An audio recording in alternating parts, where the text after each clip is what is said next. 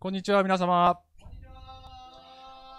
えー今日は、野外礼拝を午前中やっていて、ライブ、ライブ配信をしていたんだけれども、風がむちゃくちゃ強すぎて、そして寒すぎて、えーバタバタになってしまい、そして、えーこの映像や音声の収録もうまくいかず、ということで、えーもう一度きれいにこのメッセージを取り直しております。はい。で、えー来週はイースターです。で、えーその前に、ね、復活の前に、イエス様は死をお通りになるので、えー私たちも復活の前に死を通りたいと思いますね。はい。えっ、と、まずですね、あの、この人の話なんだけれども、えー志村けんさん、お亡くなりになりました。えー本当に魅力的な人だったと思います。で、えーこの志村さんの昔のコントが最近ネット上で、えーまた話題になっていてシェアされてますね。で、その中に、えー高校の英語教師を彼がやるっていうね、そういう、えーコントがありまして、あのー教室にガラーッとここのです音ボケの先生が入ってきて、で、英語の授業をやるぞーってやるんだけど、まあ、英語は発音が大切なんだぞとかって言いながら見回すと、その教室にいるのは全員外国人っていうシチュエーションで、えーじゃあお前立ってこの教科書のこの箇所を読んでみろってやるわけだよね。えーそしたら、まあ、こんな感じですね。はい。えーこの外国人の女性が、This is my father って言って、この完璧な発音でやるんだけど、なんだその発音はっつって、そうじゃないだろう。This is my father! ってやるわけだね。ちょっと私がやっても志村さんのようなあの感じは出せないんですけどね。で、えーそうじゃねえんだ。もう一回言ってみろっつって、This is my father. 違うだろそんじゃ、そんなんじゃ通じねえぞってやるわけだね。で、無理やり、father! father! って言ってこうやって、えー直させると。で、また次の生徒に当てて、あの、This is my uncle つって、あんこじゃねえんだ、あんこだつってあんこじゃ、あんこじゃねえんだつって、アンクルアンクルアンクルってやって、無理やり、えー直させるっていうね、そういうコントなんだね。むちゃくちゃ面白いんだけど、これ。で、えー最後この生徒たちが全員で、Oh my God! って言うんだけど、Oh my God! って言い直させて終わるっていう、そういう、えーコントが、これ YouTube で見れますね、これね。あの、志村けん英語教師とかって検索すると見れますけど、あの、後で見せて、見てください。今じゃなくて。今はお話聞いてほしい。はい。で、これは何が面白いかというと、外国人たちの方が、英語に関しては本家本元なんだよね、これね。で、彼らの方が完璧に正しいことをやっているわけで、ところが、間違っている方が上位に立って、正しくやっている方を直すっていう。そして、その自分がどれぐらいこのですね、厚かましく恥知らず、えそれを高顔無知っていう言葉がありますけどね。自分が高顔無知な姿になっているということにさえ気づいていないというところに、えこの滑稽さがあるわけだよね。さて、ところで、神が人としてこの地上に来たときに、まあ、このユダヤ人の宗教指導者たちは、神の立法をお与えになった本家本元である方に向かって、お前全然できてないって言ったんですね。で、イエス様は、これが正しい立法なのですよ。これが人間として完璧な姿なのですよ。ということをお示しになったんだけれども、そうじゃねえんだよと。俺たちの方が分かってるんだ。俺たちに習え。というふうに、イエス様を直そうとした。そして、その高顔無知な姿に気づきもしない。これが神様の目から見て、どれぐらい滑稽な姿に映ったかっていうことなんだけども、けれども、これはコメディじゃないんだね。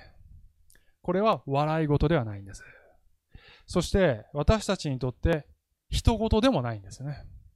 まあ、聖書読んで、このパリサイ人とか本当ひどいよねって思うんだけど、これは人事じゃない。なぜかというと、ここに私たち人間の罪の本質が現れているからですよね。それは、神よりも自分の方が上位に立とうとするという、そういう姿勢です。神の前にへり下って、人間とはどうあるべきでしょうか？どうぞ教えたまえ。という、そういう姿勢で生きるのではなくて、神とはこうあるべきなんだよ。という。そして人間の方の好みに合わせて神を作る。これを偶像という。そして本物の神がこのイメージに合わなければ、本物の方を亡き者にする。これを、これが十字架でありますね。これが十字架で起こったことです。あの、ところで先ほどのコメディの話では、最後に外国人たちが、オーマイガーって言ったっていう話。この言葉は、まあ、あの、英語圏の人たちが日常生活でね、よく言う言葉ですけど、まあ、クリスチャンじゃない人はね、よく言う言葉ですけど、クリスチャンはあんまり言わないかな。あの、今日の箇所でも、まあ、この言葉がね、我が神、我が神という言葉が出てくる。これはコメディではない。これは歴史上発せられた最も悲痛で、最も真実で、そして最も濃縮された一言でありますね。それを今日味わって考えていきたいと思います。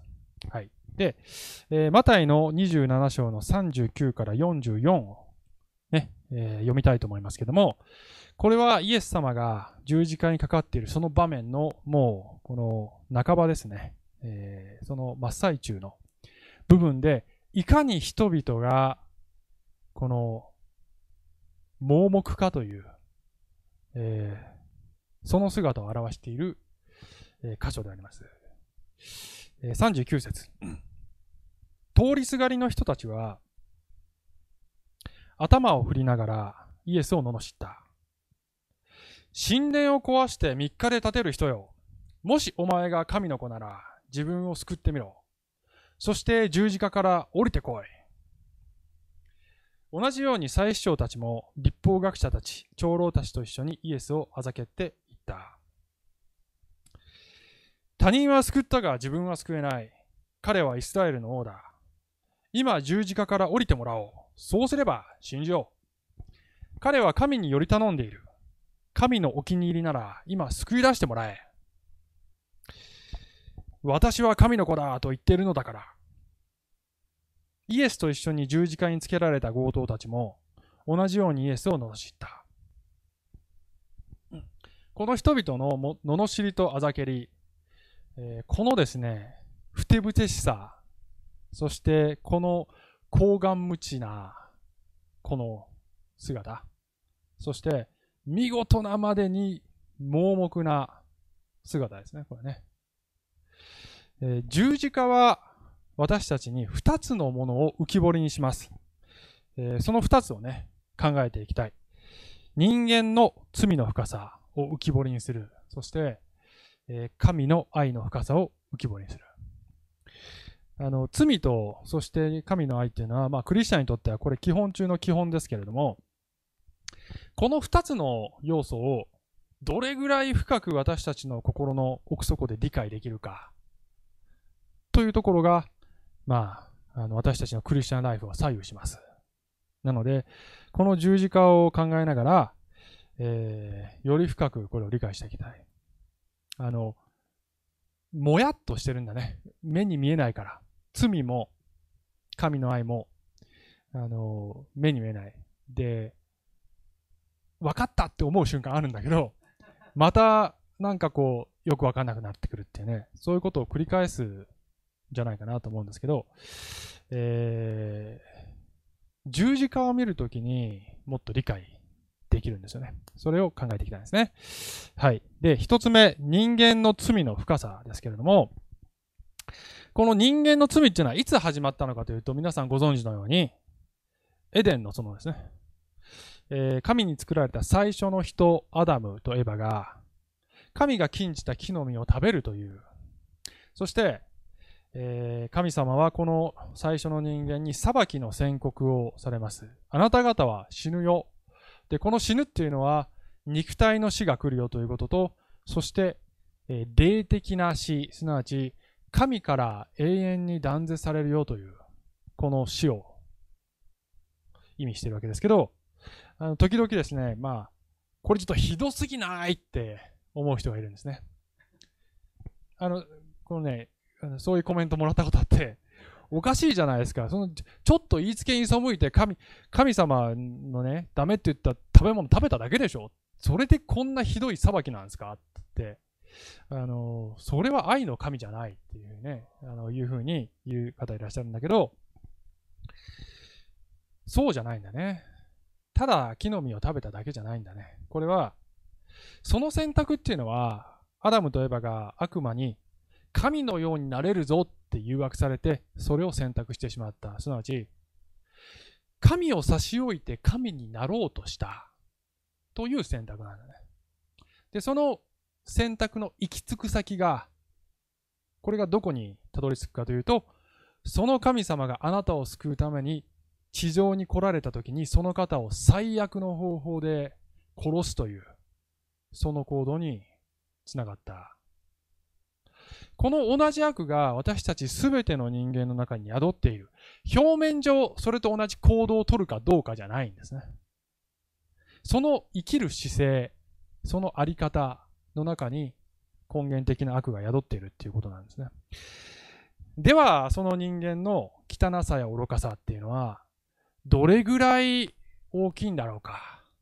どれぐらい恐ろしい罰に値するんだろうか。ということをビジュアル的にイメージしたければ、イエスの十字架を見ればいいんです。それを観察すればいいんですね。なぜかというと、父なる神は、この人間の一切合切の罪を、巫女の上に乗せて、そこにほとばしる怒りを下されたからです。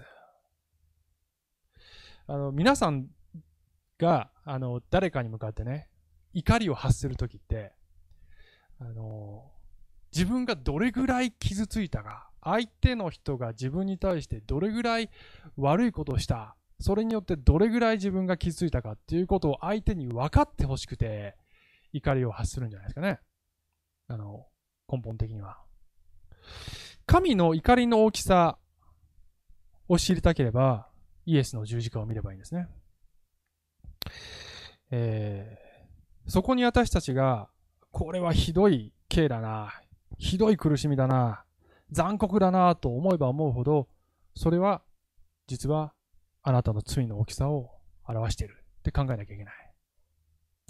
で、えー、そこにはですね、イエス様の肉体的な苦しみ、手足貫かれて、そして窒息しそうになってという、そういう肉体上の苦しみと、そして人々にあざけられたという、その精神的な苦しみと、だけではなくて、えー、さらに大きな霊的な苦しみが描かれているんですね。えー、それがわかるのが45節、46節なんだけれども、ね、マタイの福音書のね、27節、27章の45、46。さて、12時から午後3時まで闇が全地を覆った。3時頃、イエスは大声で叫ばれた。エリ、エリ、レマ、サバクタニ。これは、我が神、我が神、どうして私をお見捨てになったのですか？という意味である。でこの言葉っていうのは、あの、あまり人気がないです。人気って言ったら、神の子、救い主にしては、まあ、随分とお行儀の悪い言葉に聞こえる。往生際、すみません、お行儀、往生際ね。お嬢、往生際ね。えー、かっこ悪い。ね。えー、しかしながら、この記述に、えー、聖書の、この、信憑性が、この、この記述を見ればわかるわけね。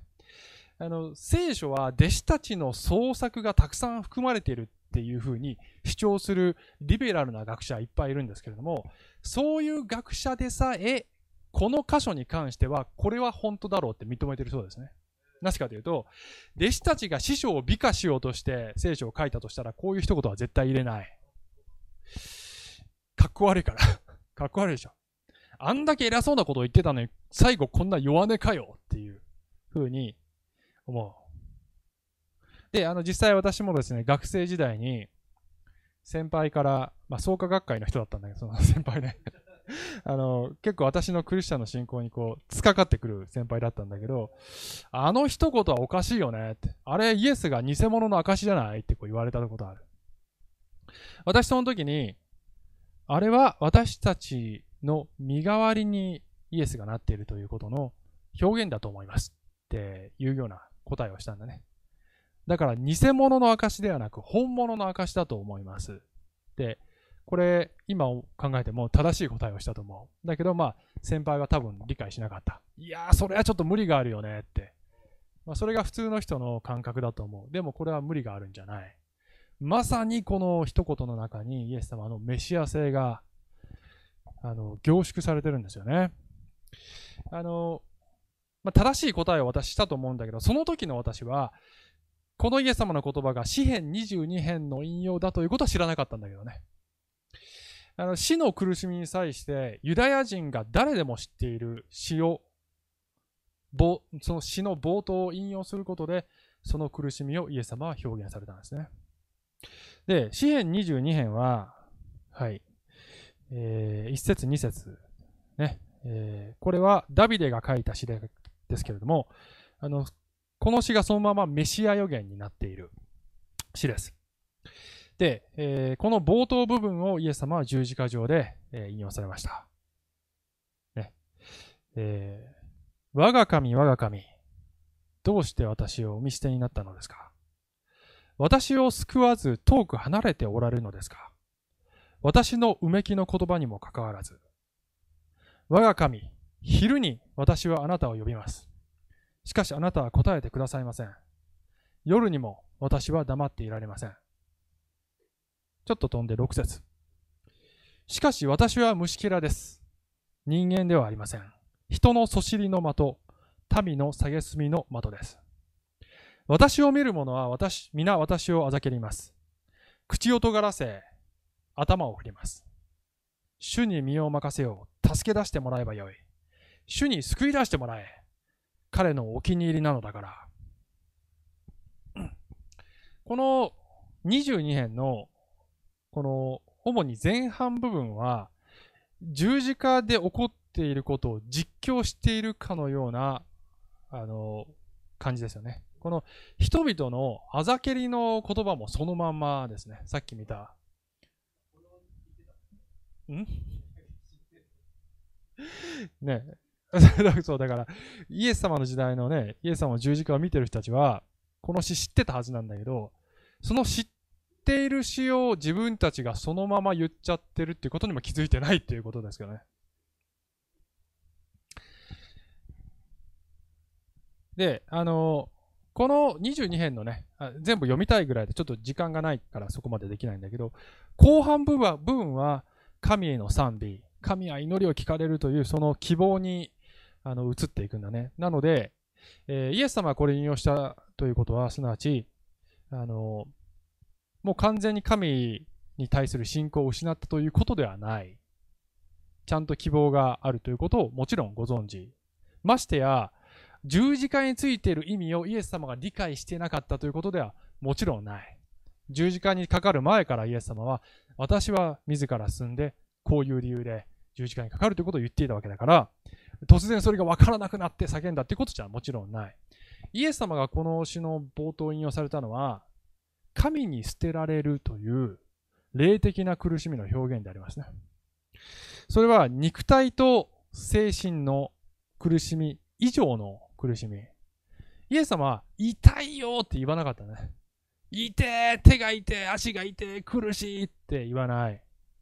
神よ私をお見捨てになったのですか？という、父よとさえ言ってない。普段イエス様は父よって言ってる。神よというその霊的な苦しみ。で、それが私たちが本来受けるべき罪への罰だった。ということを私たちはそこから読み取らなければいけない。その罪の深みが分かる度合いに比例して、私たちは神の愛の深さが分かるのでありますね。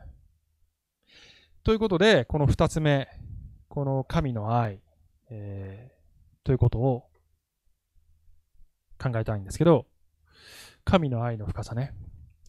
あの、先ほどマタイの方の27の42節、この人々のあざけりの言葉をね、もう一回見てみたいんですが、他人は救ったが自分は救えない。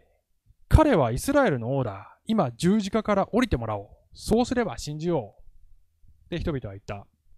うん、あの、先ほども言いましたけども、ここに人々の盲目度合いがね、えー、現れてるんですよね。他人を救えるのに、自分を救えないなんて変だっていう感覚で言ってるんだけど、そうじゃなくて、他人を救うために自分を救わないのだという、その構図が分かってないんですね、人々には。イエス様の中で他人と自分、どちらを取るかという、この天秤が存在しているっていう、この構図を人々は理解してないです。えー、この人々の言葉は、イエス様を十字から十字架から引きずり下ろそうとする悪魔の最後の誘惑だっていうふうに言われてるんですね。イエス様は悪魔、悪魔はイエス様を十字架から引きずり下ろしたい。えー、この人間どもに神であることをすぐに示して証明しろよ。そして手っ取り早く信じさせろよ。まあ、荒野の誘惑でも悪魔はそういう論調なんですけどね。そういうふうにイエス様を誘惑している。で、さらに言うと、そもそもこいつら救ってやる価値あるっていう囁きだと思いますね。このふてぶてしい人間ども、罪を身代わりに背負って、そして父なる神から捨てられまでして、そこまでして、救ってやる価値ある？こいつら人間。お前バカじゃないの？っていう声を十字架上でイエス様は聞いたと思いますね。救ってやる価値が私やあなたにはあるのでしょうか？イエス様はいつでも十字架から降りることができた。でも降りなかった。降りることができたのに降りなかった。このふてぶてしい人間たち、この高顔無知な私やあなたをそれでも救いたいというふうに思われた。ここに愛があるのであります。さあ、まとめに入っていきたいんですけど、あの、クリスチャンでない方々にまずちょっとね、あの、言いたいことは、えー、言いたいことっていうかね、あの、お伝えしたいことがあるんですよね。あの、インターネットでね、クリスチャンじゃない方も時々見てくださってるみたいなので、えー、お伝えしたいことは、ぜひ、イエス様を神のことを信じてください。神様は救いを提供しています。しかしながら、自動的に全ての人に適用されるのではないんですね。選ばなくてはいけないと聖書は言うんです。アダムが死か命か選びなさいと言われたように、あの、その選択の結果、死が世界に入ったと聖書は言うんだけれども、今もすべての人に神は命か死を選べ。選択の責任を人間に与えておられます。で、もしかしたらあなたは今、いや世の中コロナで大変だから、ちょっとそっちの方でもういっぱいいっぱいで、問題が片付いたら、落ち着いたらゆっくり考えます。っていうふうに思われるかもしれません。しかしながら、永遠の命に関する選択は、人間にとって常に最優先課題でありますね。あの、先週も引用したんですけどね、iPS 細胞の山中教授が、山中教授ね、山中教授は、あの、最近、最近って昨日か一昨日かな。あの、若い人たちも危機感を持ってくださいって言ってね。あの、コロナにかかったら0.2%の致死率ですよ。若い人でも。500人に1人が死ぬ乗り物に乗りますかっておっしゃったんですよね。罪という病は致死率100%です。えそして感染率100%です。すべての人がこの病に侵されています。コロナウイルスは肉体の死の危険をもたらします。だから怖いって思う。怖いならいつ肉体の死が襲ってきてもいいように、一日も早く永遠の命を得ておかれることをお勧めします。えー、この病に対する唯一の特効薬は、イエス・キリストの血であります。で、えー、クリスチャンである方には、ね、あのクリスチャンである方に、すでにイエス様を信じておられる方にお伝えしたいことは、あの、クリスチャンにとっても今は本当に大変な時ですね。大変な時です。あの、私の過去何回かのメッセージでもね、言っているように、しかしながら私たちクリスチャンは同じ次元で、まあ、世間一般と同じ次元で、このコロナウイルスをね、恐れる必要はないんですね。って言っても、それは危機感を持たなくていいですよっていう、そういうことではありません。もちろん、全力で気をつけてください。映らない、映さないために、クリスチャンも気をつけなきゃいけない。クリスチャンでも映ります。ね、だから、危機感を持って、えー、注意しなきゃいけないです。しかしながら、究極的な意味であなたの人生は神の手の中で守られています。コロナがあの感染したら、コロナに感染したら守られた。感ごめんなさい。コロナに感染しなかったら守られた。感染したら守られなかったではないんですね。どっちでもクリスチャンは守られてるんです。なぜなら、すべてを神はいずれにしても益として神の栄光に変えるからです。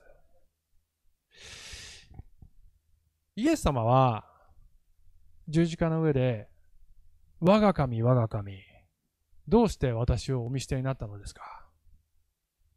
と言われましたけれども、なぜイエス様がそれを言われたのかというと、あなたが二度とその言葉を言わなくて済むためです。イエス様があなたの代わりにそこを通られたので、あなたはどんな大変な時でも神に見捨てられたのではありません。神はあなたを守っておられます。でもそれを知るためには、イエスの死と復活を知らなきゃいけないんですね。私たちに必要な全てのものが、このイエスの死と復活に凝縮されてます。そこに私たちが今日の試練を乗り越えていく、この実際的な力を得られるその秘訣が、そこにある。だから、さっきも言ったように、コロナで大変だからイエス様の死と復活、それはまあ、落ち着いたら考えようではない。クリスチャンにとっても一緒。そうじゃなくて、この試練を乗り越えていくために私たちは、この死と復活をね、神のこの死と復活をもう一度自分のものにしなければいけないと思うんですね。えー、最後に第一コあ第2コリントの4章の8から10を読んで終わりたいと思います。私たちは四方八方から苦しめられますが、窮することはありません。途方に暮れますが、行き詰まることはありません。倒されますが、滅びません。私たちはいつもイエスの死を身に置いています。それはまた、イエスの命が私たちの身に、身に現れるためです。はい、一言お願いします。愛する天のお父さん、ありがとうございます。イエス様は十字架の上で、我が神、我が神、どうして私をお見捨てになったのですか？という悲痛な叫びをされました。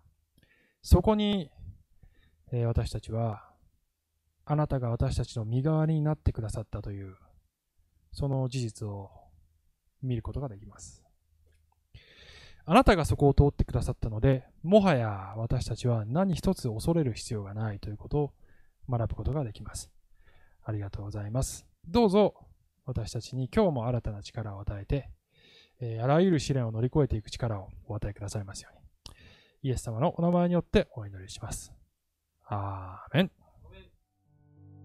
小淵沢オリーブ教会には聖書の言葉を多くの人に届けるためのさまざまなビジョンがあります。あなたもこの働きに参加してみませんか？献金はこちらのアドレスにて受け付けています。口座振込またはインターネット送金サービスに対応しています。